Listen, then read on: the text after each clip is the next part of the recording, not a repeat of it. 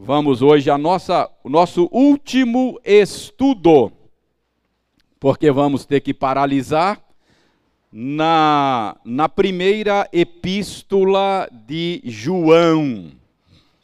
Uh, nós temos estudado a primeira epístola de João, oportunamente a gente retoma esta caminhada, não é?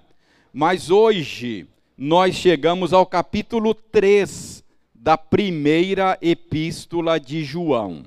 Então eu peço a você que abra no capítulo 3. E nós vamos ler os versos 7 a 10. Primeira epístola de João, capítulo 3, versos 7 a 10.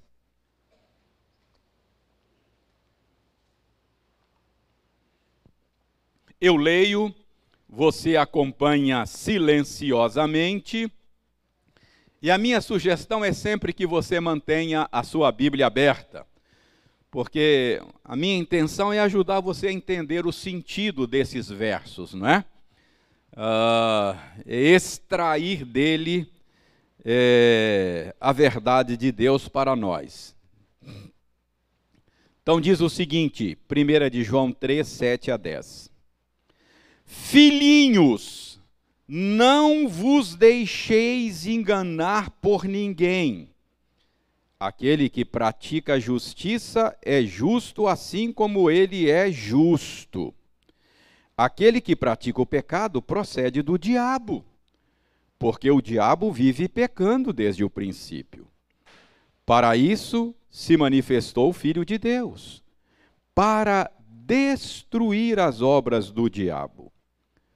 Todo aquele que é nascido de Deus não vive na prática de pecado, pois o que permanece nele é a divina semente.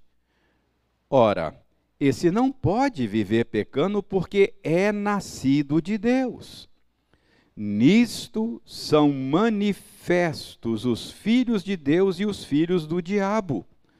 Todo aquele que não pratica justiça não procede de Deus, nem aquele que não ama a seu irmão. Até aí, verso 10. Irmãos, deixe-me refrescar a memória de vocês. Vocês já sabem que a primeira epístola de João foi escrita para ajudar os seus leitores a discernirem a verdadeira fé e a verdadeira experiência religiosa. Porque eles estavam sendo assediados por falsos mestres. Então, João está ajudando-os a, a, avaliar o ensino que estava sendo apresentado a eles e a entender a natureza da verdadeira experiência religiosa. Como é que a gente sabe disso? O próprio João diz qual é o motivo da carta. Ele disse assim: Estas coisas vos escrevo para que saibais que tendes a vida eterna. Então, para que eles soubessem que a experiência religiosa deles é uma experiência autêntica. Então, esse é o propósito da primeira epístola de João. Outra coisa importante. Nós já vimos que João usa diferentes conceitos para falar da experiência religiosa verdadeira ele, ele usa diferentes conceitos. Por exemplo, eu me lembro que em um domingo nós vimos que João falou da experiência religiosa verdadeira como conhecimento verdadeiro de Deus. Então ele diz: aquele que conhece a Deus, não é? Então, conhecer ter uma experiência religiosa verdadeira é conhecer a Deus. É claro que, que naquela ocasião nós vimos o que, que significa conhecer a Deus. E eu me lembro que eu disse a vocês que não é um conhecimento meramente intelectivo. Não é apenas saber conceitos. Lembram? Lembram da picanha? Eu falei: você não vai conhecer uma picanha enquanto você não a colocar no prato e ó, degustá-la. É assim que se conhece uma picanha. Lembra? Não é? Então, conhecer a Deus, ter uma experiência religiosa verdadeira, é provar e ver que o Senhor é bom. Né? Provai e vede que o Senhor é bom. Então, você tem provado e visto que o Senhor é bom? Não estou perguntando se você sabe conceitos, se você sabe elaborar teologia, isso é importante. Mas você pode saber elaborar teologia sem nunca ter provado e visto que o Senhor é bom. Então, conhecer a Deus, ter uma experiência religiosa verdadeira, é conhecer a Deus. Depois nós vimos que João usa um outro conceito para falar a mesma coisa, ele vai mudando de conceitos. Ele fala da verdadeira experiência religiosa em termos de estar unido a Cristo, não é? Unido a Cristo. Ele diz: aquele que permanece nele não vive na prática do pecado. Então, para João, ter uma experiência religiosa autêntica é estar unido a Cristo, é permanecer unido a Cristo. Ah, certamente João está aqui reverberando com esse conceito ah, aquele ensino de Jesus, quando Jesus disse: Eu sou a videira verdadeira, vocês são os ramos, meu pai é o agricultor. Todo ramo que estiver conectado a mim, ligado a mim, esse recebe vida de mim, como o ramo recebe seiva da videira e, portanto, pode produzir fruto. Quem não estiver conectado a mim não está vivo, está morto e não pode produzir fruto, porque sem mim nada podeis fazer. Então, para João, ter uma experiência religiosa autêntica é estar conectado a Jesus, é estar unido a Jesus, é estar casado com Ele. É, casamento é uma união de vida misteriosa.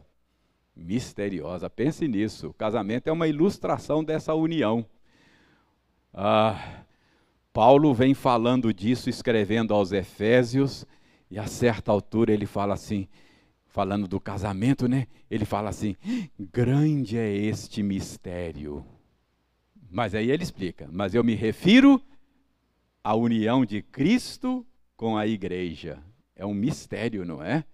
Casamento é uma, uma união, união misteriosa entre duas pessoas, um vínculo de vida, amor, não é? Uma conexão que gera outras vidas. Olha aqui, comunicação de vida entre duas pessoas, não é? É assim a nossa conexão com Jesus, a nossa união com Jesus. Então, ter uma experiência religiosa autêntica é estar unido a Cristo. Mas há uma terceira figura, há um terceiro conceito que João usa para falar da nossa experiência religiosa verdadeira, que é o conceito de ser nascido de Deus. Não é? Então ele fala que ter uma experiência religiosa autêntica é ser nascido de Deus. Obviamente, ele está pensando naquilo que Jesus falou para Nicodemos, é? que a experiência religiosa autêntica é nascer de novo. Lembra Jesus falou para Nicodemos? Se alguém não nascer de novo, se alguém não nascer de novo, não tem uma experiência religiosa autêntica. Uh, não pode ver o reino de Deus. Uh, então, uh, para João, a verdadeira experiência religiosa é ser nascido de Deus. Ele já falou disso lá atrás. Mas agora, no texto de hoje, João 3, de 7 a 10, João volta a mencionar esse conceito de ser nascido de Deus. Ele retoma o conceito. Uh, e por que é que João retoma o conceito? Certamente ele deseja aprofundar o conceito de ser nascido de Deus. Então ele continua explicando a natureza da verdadeira experiência religiosa por meio desse conceito de ser nascido de Deus. Então, vamos analisar esse aprofundamento, esta repetição da explicação do conceito de ser nascido de Deus. Veja aí o verso 7. Filhinhos, não vos deixe enganar por ninguém. Aquele que é, aquele que pratica a justiça é justo, assim como ele é justo. Eu disse que a gente pode chamar esse critério que João apresenta aqui de o teste moral, não é? João diz que a, a verdadeira experiência religiosa ela, ela pode ser verificada pelo modo como a pessoa vive. Se ele vive em retidão, se ele vive em justiça, se ele vive em santidade, então, é sinal de que ele é nascido de Deus. É sinal de que a experiência religiosa dele é uma experiência autêntica, não é fake, é uma experiência autêntica. Mas prestem bem atenção. João retoma esta esta figura ou, ou esta esse conceito de ser nascido de Deus, não apenas porque ele quer aprofundar o conceito, esclarecer mais, mas parece que João quer enfatizar, não é? Ele quer que os seus leitores sejam de fato precavidos quanto ao erro, quanto ao engano, quanto ao, ao fato da possibilidade de uma experiência religiosa falsa. Ele quer que eles sejam precavidos. Eu percebo isso no modo como ele fala. Não sei se você tem essa percepção. Veja o verso 7. Filhinhos, não vos deixe enganar por ninguém. Ele já falou disso no passado. Mas agora ele repete, e esse modo, é, ele diz: Olha, eu já falei isso, mas eu estou repetindo. Cuidado para que vocês não sejam enganados. Vocês precisam estar atentos à natureza de uma experiência religiosa autêntica. Então, ele está dizendo: olha, cuidado, não vos deixeis enganar por ninguém. Eu já disse que uma maneira de vocês perceberem a autenticidade de uma experiência religiosa é pelo modo como se vive. E eu estou repetindo isso de novo, porque eu não quero que vocês sejam presas fáceis do engano, do erro. Não vos deixeis enganar por ninguém. Então, por que é que João está João está repetindo? É porque ele quer dar ênfase. Ele, ele quer que os seus leitores não sejam presas fáceis do erro.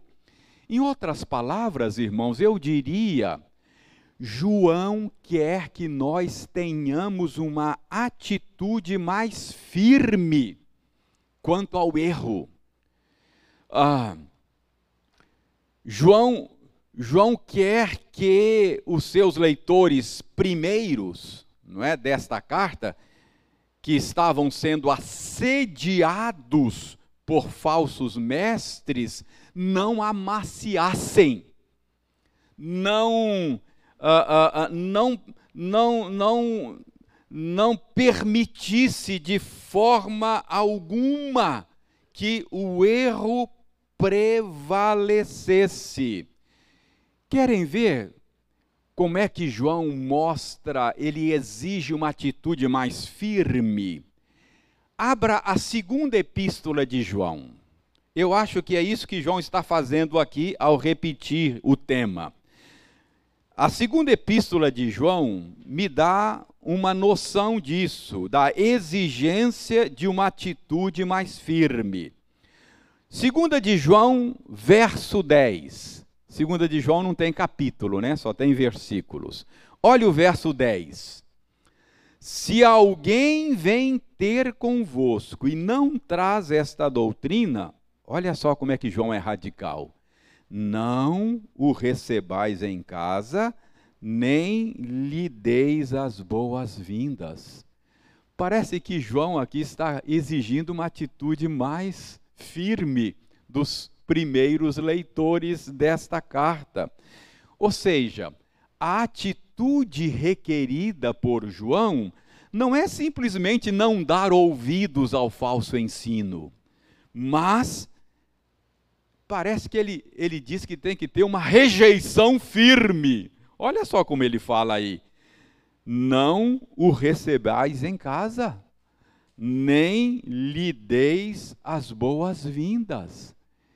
Então, irmãos, o erro, o erro doutrinário, o erro teológico é coisa muito séria pode causar danos muito sérios na vida das pessoas. Por isso, João, é, é, ao, ao ajudar os seus leitores a discernirem a verdadeira experiência religiosa, ele agora parece estar pedindo a eles que sejam mais firmes ao lidar com o erro, com o engano. É, por isso que ele diz: Filhinhos, não vos deixeis enganar por ninguém. Aquele que pratica a justiça é justo, assim como ele é justo. Pois não, Jurandir?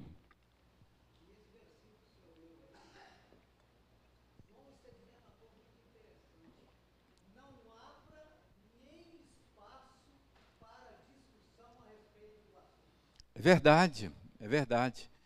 É, eu sei que nós vivemos num tempo assim, em que esse tipo de atitude não é bem vista, não é porque tolerância é a palavra do momento. Claro, há muitas coisas é, a respeito das quais nós precisamos ser tolerantes, não é? Ah, Há muita coisa a respeito das quais a gente pode ter dúvida. A dúvida, ela há lugar para dúvida. Mas existem certas coisas que são fundamentais e a gente precisa ser firme quanto a esses pontos fundamentais. Pois não, Jurandir? Aham. Uhum.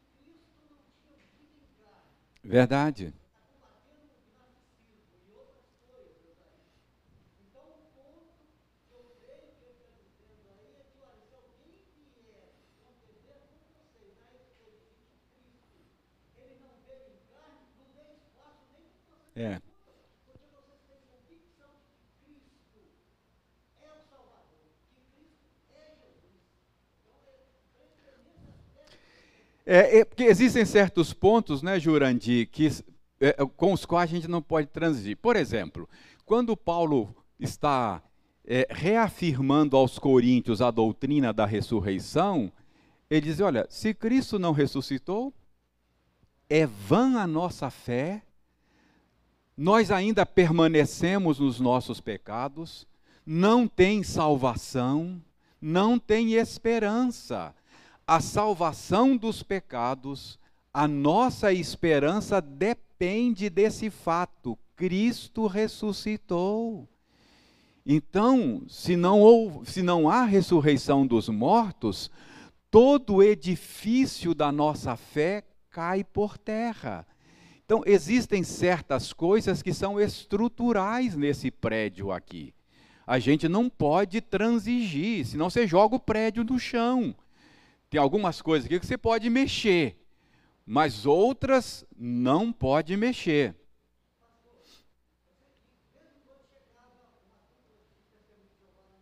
Uhum.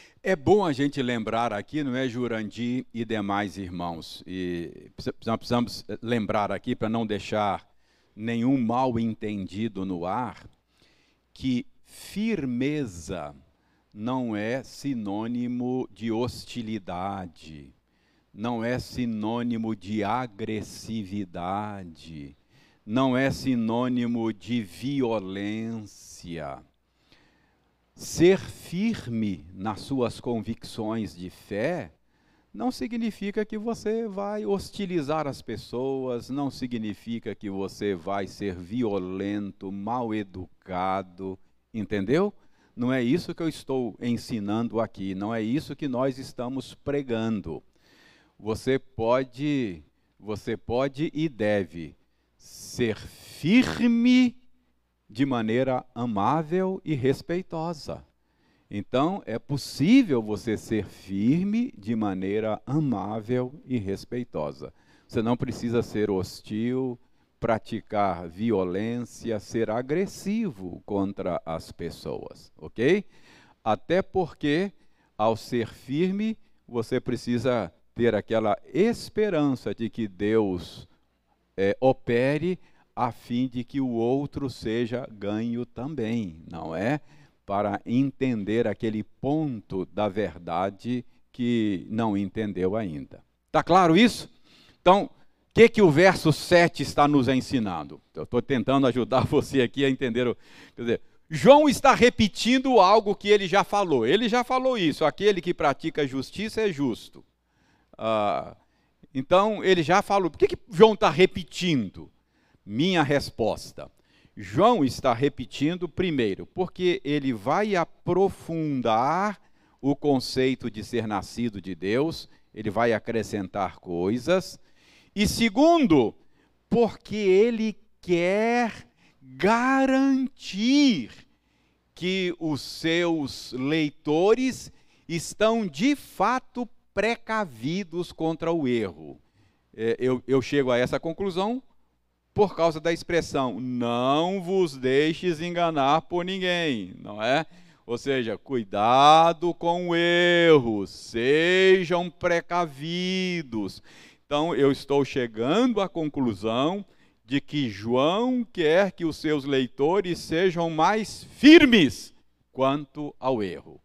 Fiz a ressalva, mostrei na segunda carta que lá ele deixa isso mais claro, e eu fiz a ressalva de que firmeza não é sinônimo de violência e de hostilidade. Ok?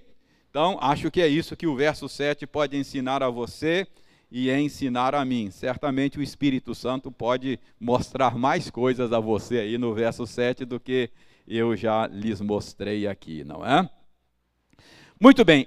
Em seguida, para deixar mais claro o seu ponto, João faz agora um contraste, não é?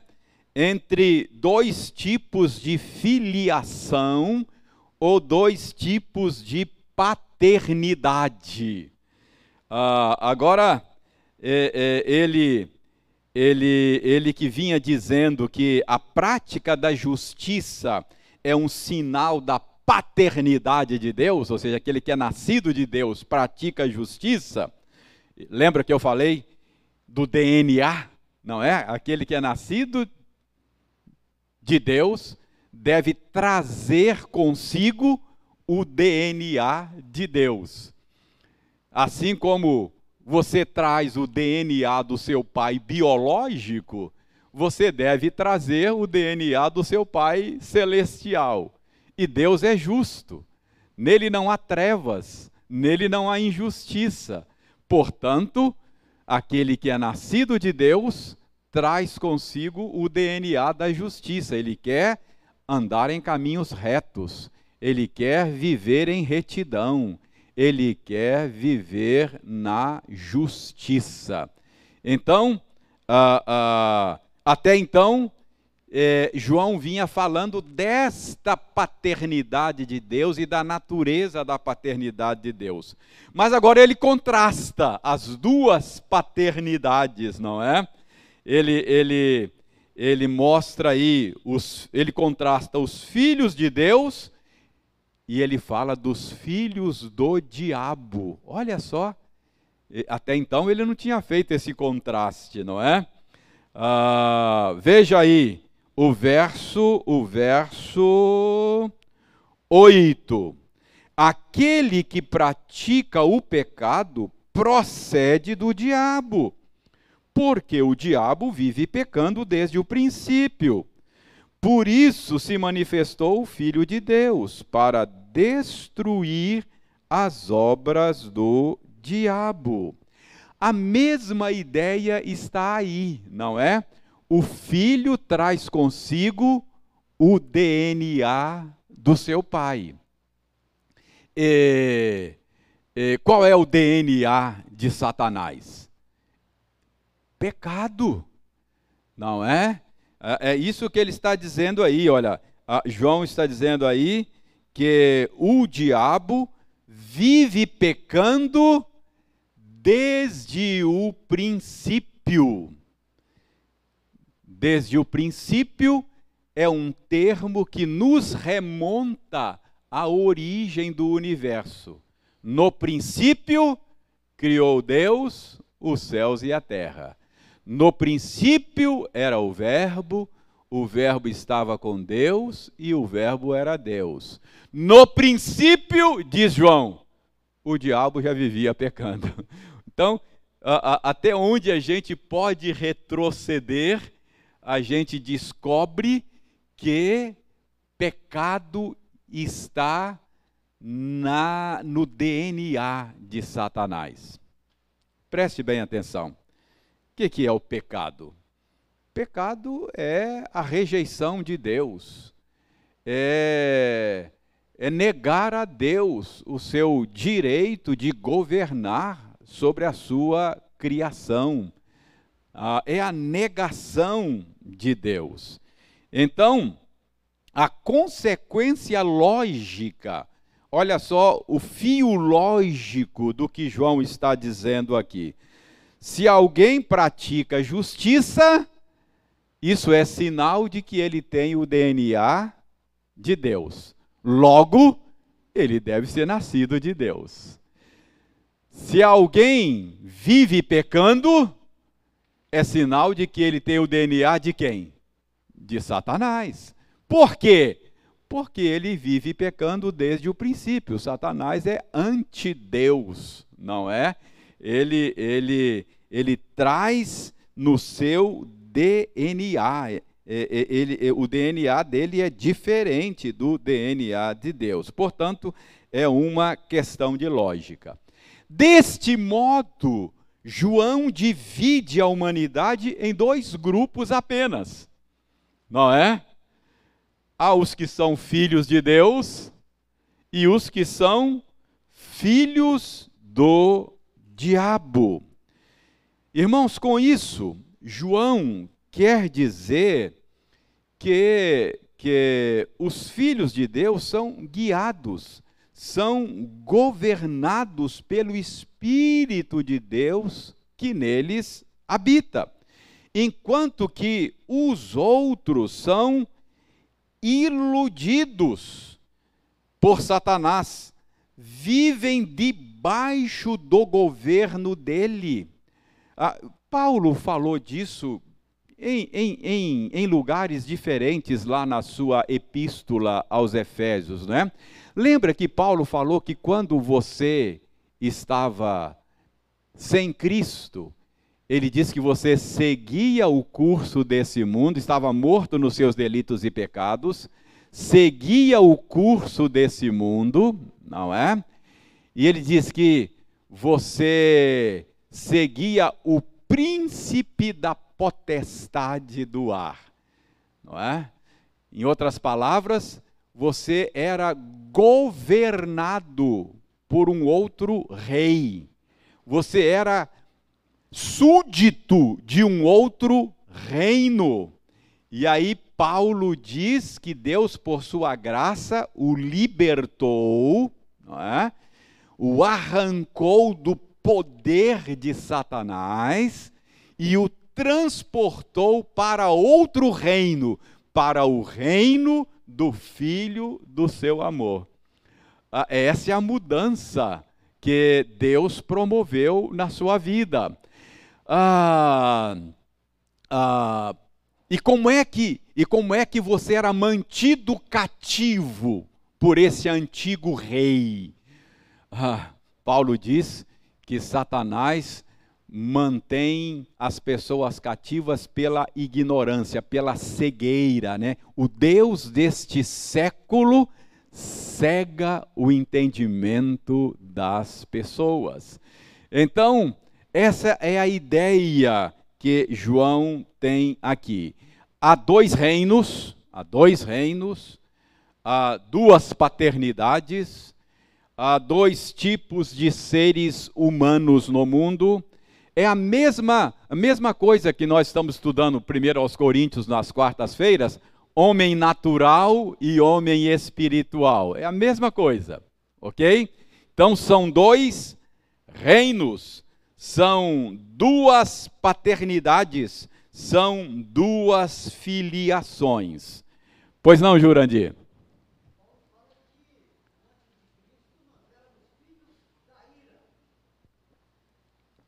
É verdade, em relação a Deus, éramos filhos. É, ele está falando da nossa relação com Deus. Como é que era, como é que era a nossa relação com Deus antes? Que tipo de atitude, que tipo de relação o Senhor tinha para conosco? Ira. Filhos da ira. Isso é uma maneira de falar que nós estávamos sob condenação. Nós estávamos sob a ira de Deus. Eh, essa era a nossa condição. Em relação a Deus, é, éramos é, é, filhos da ira, estávamos sob condenação. Hã? Exa e sob condenação. A, a ideia aí, se você quiser usar uma ideia assim judicial, nós éramos como como condenados no corredor da morte. Alguém que já havia sido condenado à cadeira elétrica estava só esperando o dia da execução. Essa é a condição da humanidade sem Cristo hoje. Está debaixo da ira. Qual é o convite do Evangelho? Fugir da ira vindoura. Então, quando você foi resgatado por Cristo, você deixou de ser filho da ira, não é? Agora você está não debaixo da ira, mas debaixo da graça de Deus. Quem tem o filho tem a vida. Quem permanece rebelde contra o filho, sobre ele permanece a ira de Deus. Então, a ira de Deus está pairando sobre a humanidade rebelde. Vai chegar um momento quando ele vai executar a sentença. É só uma questão de tempo. Por que, que Deus está esperando a execução da sentença? Por que, que ele não executa logo? Pedro disse: esse é o tempo da oportunidade. Esse é o tempo da paciência de Deus. Deus está pacientemente suspendendo a execução da sentença, a fim de que os homens se arrependam e sejam salvos. Mas vai chegar um tempo quando ele vai executar a sentença.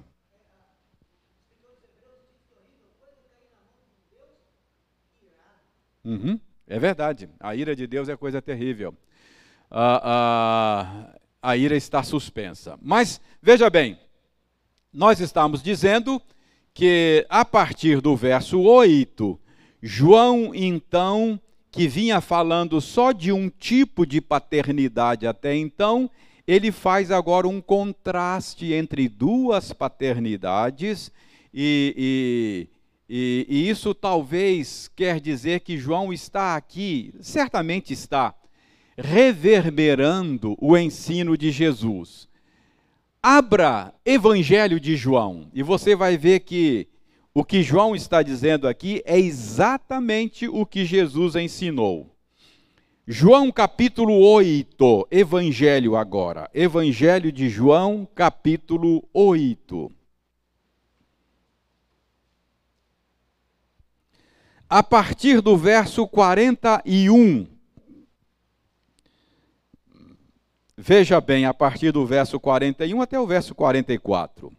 Jesus que está dizendo aí aos judeus contemporâneos seus: Vós fazeis as obras de vosso pai. Disseram-lhe eles: Nós não somos bastardos, temos um pai que é Deus. Replicou-lhes Jesus: Se Deus fosse de fato vosso pai, certamente me havíeis de amar, porque eu vim de Deus e aqui estou pois não vim de mim mesmo, mas ele me enviou. Qual a razão por que não compreendeis a minha linguagem? É porque sois incapaz de ouvir a minha palavra. Agora preste atenção. Vós sois do diabo, que é vosso pai, e quereis satisfazer-lhe os desejos. Ele foi homicida desde o princípio e jamais se firmou na verdade, porque nele não há verdade. Quando ele profere mentira, fala do que lhe é próprio, porque é mentiroso e pai da mentira. Então preste bem atenção aqui. É, João no texto que estamos analisando hoje, certamente está repercutindo o que Jesus ah, havia dito e, e está registrado aqui no Evangelho de João, quando ele disse aos judeus, seus contemporâneos, que eles eram filhos do diabo.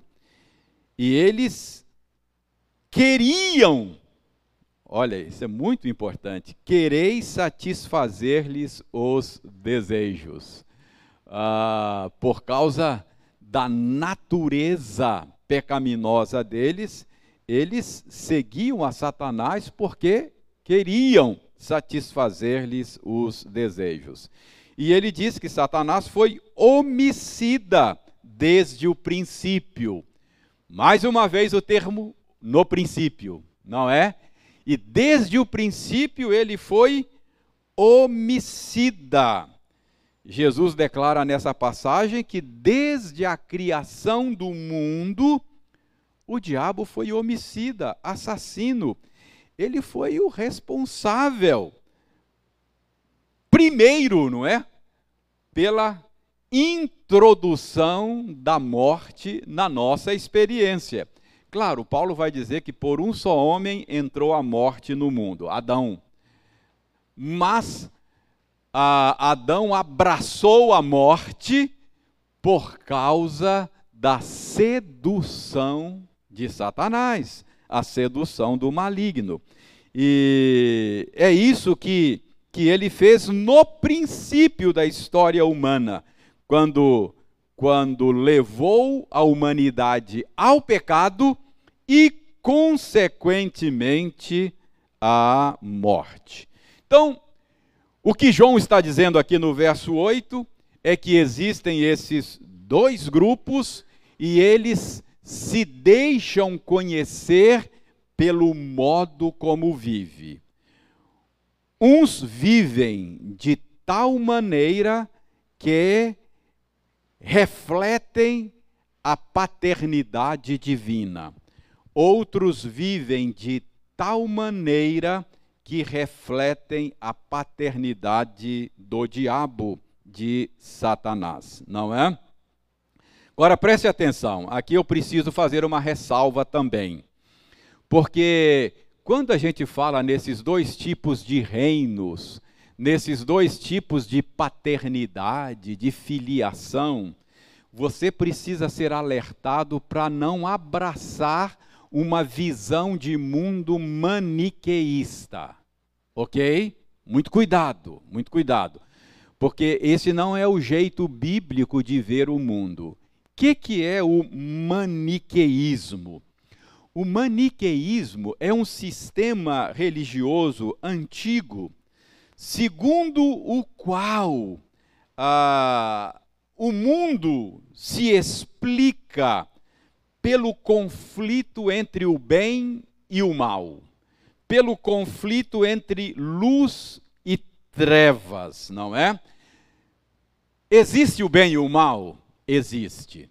Existe luz e trevas? Existe. Existe o reino de Deus e o reino de Satanás? Existe. A visão cristã diz existe. Mas o maniqueísmo é diferente. O maniqueísmo entende que luz e trevas, bem e o mal, são duas forças em pé de igualdade e que explicam o mundo no qual vivemos.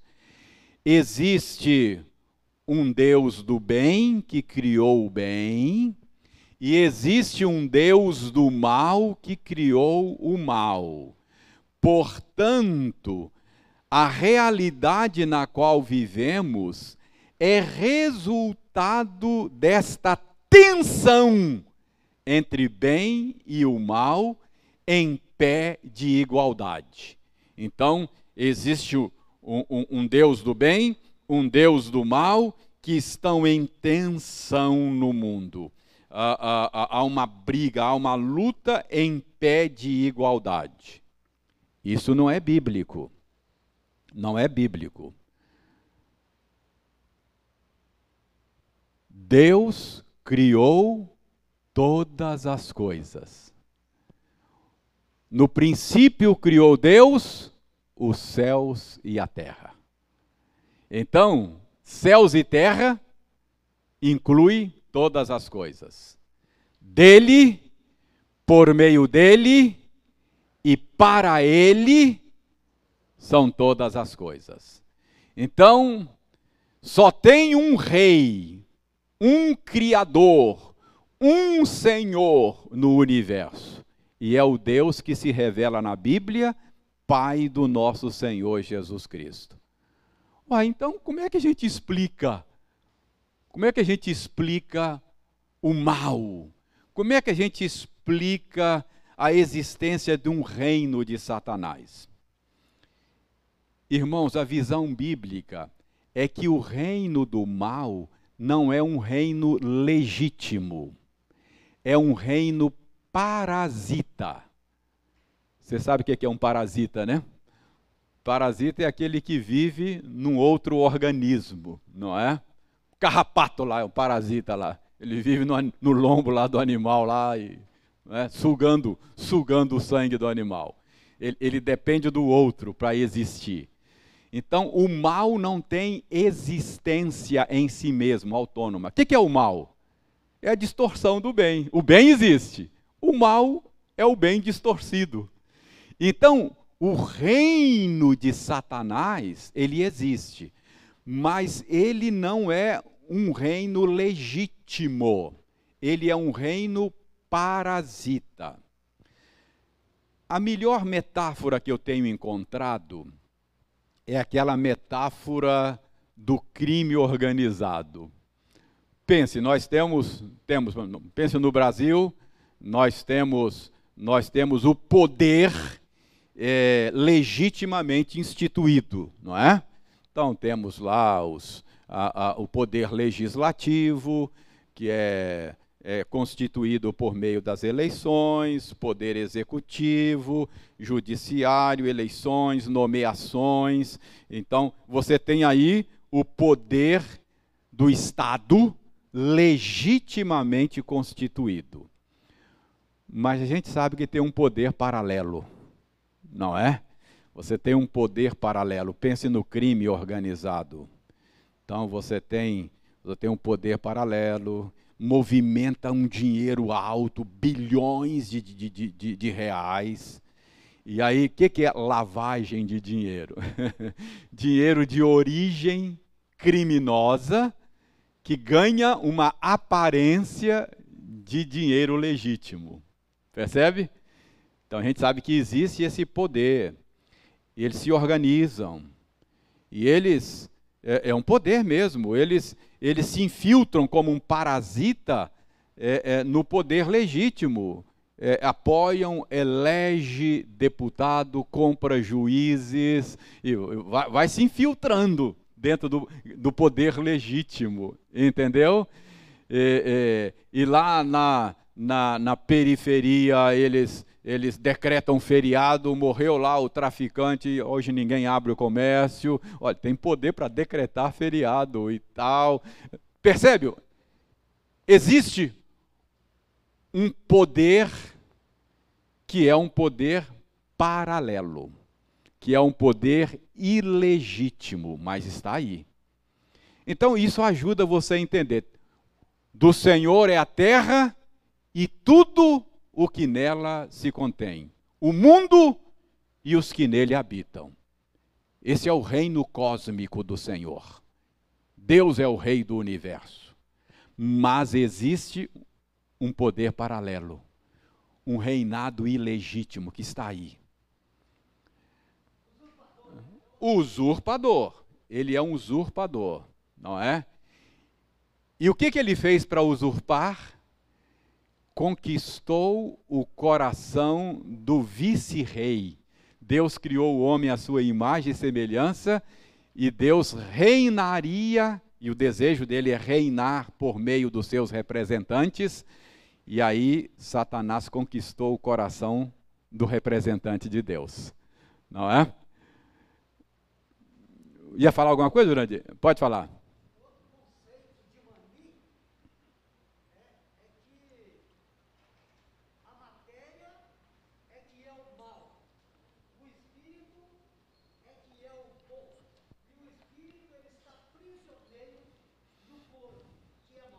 Aham. Uhum.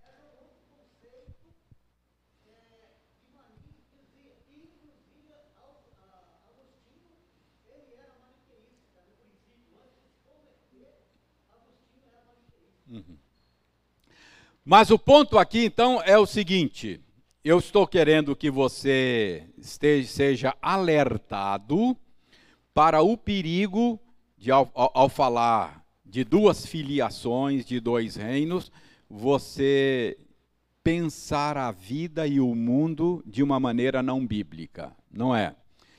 Deus é o Senhor, o reino de Satanás existe com a permissão de Deus. E ele tem os seus dias contados. Jesus já veio Para quê? Aí vem o próximo versículo. Verso 8 ainda. Final do verso 8. Para isso se manifestou o Filho de Deus. Dois pontos. Isso o quê? Destruir as obras do diabo. Então, Jesus Cristo é Deus, o Criador de todas as coisas, que veio para reconquistar, não é? Aquilo que é seu. Ele veio para estabelecer no tempo, na história, no espaço, o seu reino eterno. Ah, então Jesus veio para destruir as obras do diabo. O que, que o diabo tem feito? É espalhar o pecado e a morte entre a humanidade. Essas são as suas obras. E o que, que Jesus, o Filho de Deus, veio fazer? Ele se manifestou com o propósito específico de destruir, de desfazer estas obras de Satanás, não é? Ele veio para reconquistar o nosso coração, é? O reino de Deus está dentro em nós, reconquistar o nosso coração e estabelecer o reino de Deus na terra. E ele começou já a fazer isso. Quando ele veio aqui a primeira vez, ele derrotou Satanás, não é? Amarrou Satanás, ele está limitado agora pela presença é, é, do reino de Deus nesse mundo, e, e até que Jesus volte, ele está por meio da pregação do evangelho reconquistando o coração dos homens, não é? Veja bem, aqui nós temos um grupo de pessoas em cujo coração Satanás reinava. Nós nascemos em pecado. Em pecado nos concebeu nossa mãe. Mas houve um dia na sua história, na minha história, que o Senhor foi entronizado no seu coração. Então ele já reina no seu coração.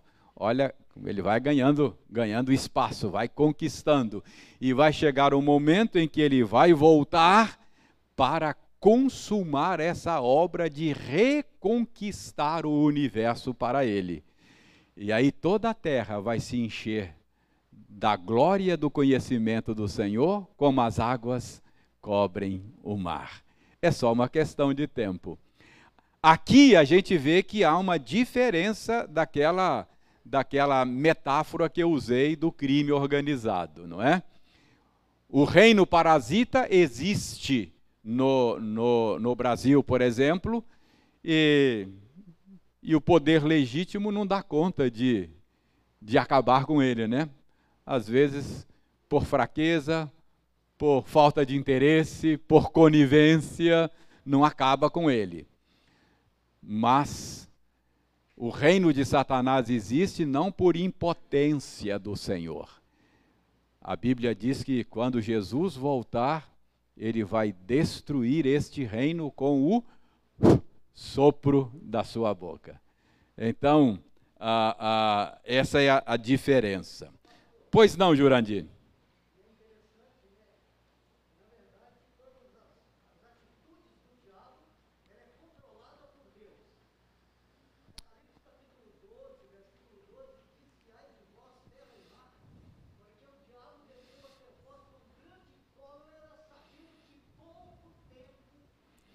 É verdade. A gente não tem dúvida disso, não é? A gente, a, a, a, Jesus sinalizou isso quando ele expelia demônios. Ele diz: olha, isso aqui é um sinal, é uma pista. Porque ninguém pode libertar as pessoas do poder de Satanás se antes não manietá-lo, amarrá-lo. Então, quando eu expulso demônios, quando eu liberto pessoas do poder de Satanás, eu estou dando uma pista para vocês do que eu vim fazer. aqui está aquele que é mais poderoso do que Satanás e veio para destroná-lo, não é? Essa é a nossa esperança, essa é a nossa esperança. É, Satanás trouxe a morte para a nossa experiência, ele assassino, homicida desde o princípio, mas Jesus veio para destruir a morte, não é? Então, a gente pode cantar vitória desde já, não é? Então, vejamos agora o verso 9.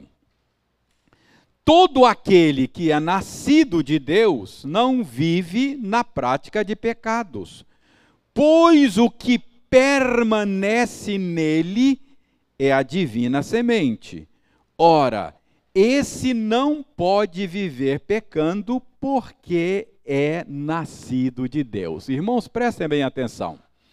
João já havia dito antes que a maneira de você julgar a verdadeira experiência religiosa e saber se é nascido de Deus é pelo modo como a pessoa vive. Se ele vive em justiça, ele é nascido de Deus. Mas agora João explica por que é assim. Eu já tinha dito a vocês usando a figura do DNA. Mas João vai dizer por que é assim. Porque todo que é nascido de Deus não vive na prática do pecado. Ele diz aí, ó, pois o que permanece nele é a divina semente. Por que, que aquele que é nascido de Deus não vive na prática do pecado? Resposta: porque nele permanece a divina semente. Pergunta é: o que, que é isso? Que divina semente é esta que impede as pessoas de viver na prática do pecado?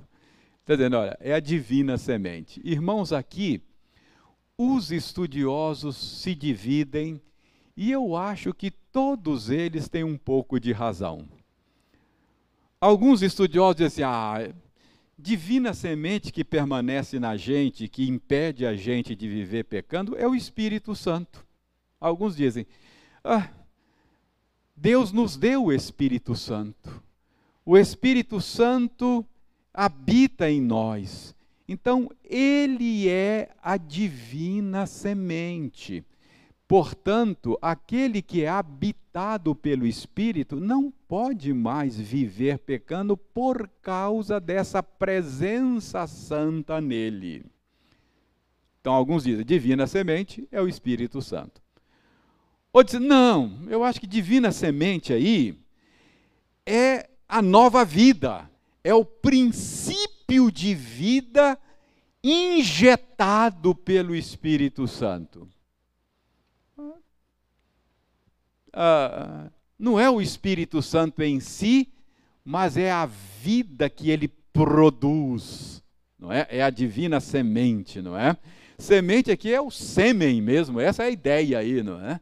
Ah, ah, ah, o Senhor implanta em nós uma, um sêmen, uma divina semente, que, assim como o sêmen produz vida, não é? Ah, essa divina semente produz uma vida nova em nós, novo paladar, uma nova mente, a mente de Cristo, um novo jeito de ver a vida. Ah, é, é, as coisas passam a fazer sentido. Eu passo a apreciar coisas que antes eu não apreciava eu passo a abominar coisas que antes eu não abominava.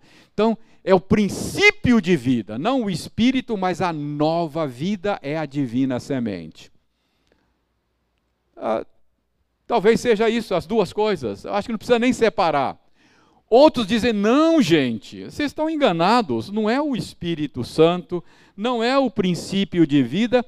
Divina semente é a palavra de Deus. Aí fala, lembra que que Jesus, na parábola do semeador, diz que o semeador saiu semeando a semente, e a semente é a palavra de Deus que cai no coração, ela é a semente que produz vida, não é? A palavra que vos digo são espírito e vida, diz Jesus. também é. Eu acho que não, não há necessidade. Acho que é tudo isso. Fala, Jurandir. É. É, é tudo isso, não é? Ou seja, o Espírito Santo que torna a palavra, que faz a, faz a palavra germinar, torna ela viva e eficaz, e essa palavra produz em nós um novo princípio de vida. Entendeu? Então, João está dizendo aqui, a verdadeira experiência religiosa conduz a uma vida reta. Por que conduz? Porque na verdadeira experiência religiosa, uma semente divina é implantada em nós. Mistério. Percebe? Irmãos, e o que, que nós podemos aprender aqui? E é uma das coisas mais maravilhosas e esquecidas por muitos crentes. A nossa vida reta a nossa obediência, a nossa vida de santidade, não é simplesmente por imitação de Jesus. É claro que é também por imitação, ou seja, nós somos imitadores de Cristo. Paulo diz: sejam meus imitadores como eu sou de Cristo. Jesus é o homem perfeito. Jesus é Deus falou assim: ó, vou me fazer homem, vou ensinar vocês como é que faz. Aí ele veio para ensinar a gente como é que faz. Então, é imitação. Mas eu poderia ter todos os bons exemplos da vida. Se eu não tiver em mim a divina semente, não funciona. Que coisa maravilhosa. A vida cristã não é apenas resultado da minha imitação de Jesus a vida cristã é resultado de Jesus trabalhando em mim. Olha que coisa maravilhosa. E é isso que garante que eu vou chegar lá. O ser humano não precisa de bons exemplos, simplesmente. Ele precisa de vida, da semente divina plantada no coração dele. Não, não basta apresentar bons exemplos Está claro isso para você? A natureza da vida cristã? Por que, que você não vive na, na, na uh, uh, você não vive na prática constante do pecado? Por que, que você não vive? É porque você tem um bom exemplo em Jesus? Não só isso. É porque a divina semente foi implantada em você. Olha, não depende só de, não, não depende de você é, a minha santificação não é resultado do meu esforço. Santificação e vida reta não é uma questão de força de vontade, simplesmente. É a divina semente operando em mim. Não é uma questão de força de vontade. Entenda isso. Entenda isso que, que você é chamado a fazer? A se esforçar mais? Não. Permanecer em Cristo. Crer somente. Só isso. É pela fé somente. Tanto a justificação quanto a santificação. Não é uma questão de se esforçar mais. É uma questão de permanecer em Cristo. É claro que você não é passivo ao viver a vida cristã. É claro que você é chamado a responder em obediência. Mas a obediência é parte do crer. O que, que é crer? O que, que é crer? Tripé. Crer é saber, admitir e responder de maneira adequada. Eu sei, eu admito que aquilo é verdade e eu me disponho a fazer aquilo, a viver de acordo com o que eu creio. Percebe? Então eu não sou chamado a me esforçar mais, eu sou chamado a crer mais. Sim, sim, é verdade. Quer dizer, isso aqui, ó, quando eu digo que você tem que se esforçar mais, isso é um erro sutil. Eu estou jogando nas suas costas algo que você é incapaz de fazer. Parece verdade, parece evangelho, mas isso é legalismo. Isso é religião de homens. Ah, isso vai levar você à frustração. Vai chegar num ponto que você vai jogar a toalha e dizer: Não, eu não consigo. Chega, chega, eu não quero. Ou, ou, ou, você vai, vai, vai se sentir um, um, um fraquejado ou um hipócrita. Falando, isso aí para mim é hipocrisia. Percebe? Então isso não é evangelho. O evangelho é a boa notícia de que a semente divina foi plantada em você. E agora você está habilitado a responder de maneira adequada. Viver em retidão não significa perfeição. Entendeu? Já disse isso a vocês. Uh, viver em retidão aqui é não viver na prática constante do pecado. E por causa dessa semente plantada em você, o pecado passou a ser antinatural. Quando você o pratica, dá desgosto. Quando você o pratica, dá tristeza. Uh, se há uma coisa que você deseja é viver de maneira reta. E você se consola sabendo que é só uma questão de tempo. E toda a presença do pecado na sua vida será extirpada. Não é? Esse é o desejo que a gente tem de que Cristo volte bem rápido. Tá claro? Então, então João diz que a verdadeira experiência religiosa é percebida pela vida reta. Por quê? Por causa da divina semente plantada em nós. A verdadeira vida cristã é fruto do Espírito. É Ele que produz, não é? Eu posso até cultivar esse fruto. Não é assim como você cultiva lá a sua, a sua sua árvore frutífera no quintal da sua casa. Mas ela é que produz o fruto, não é você que produz.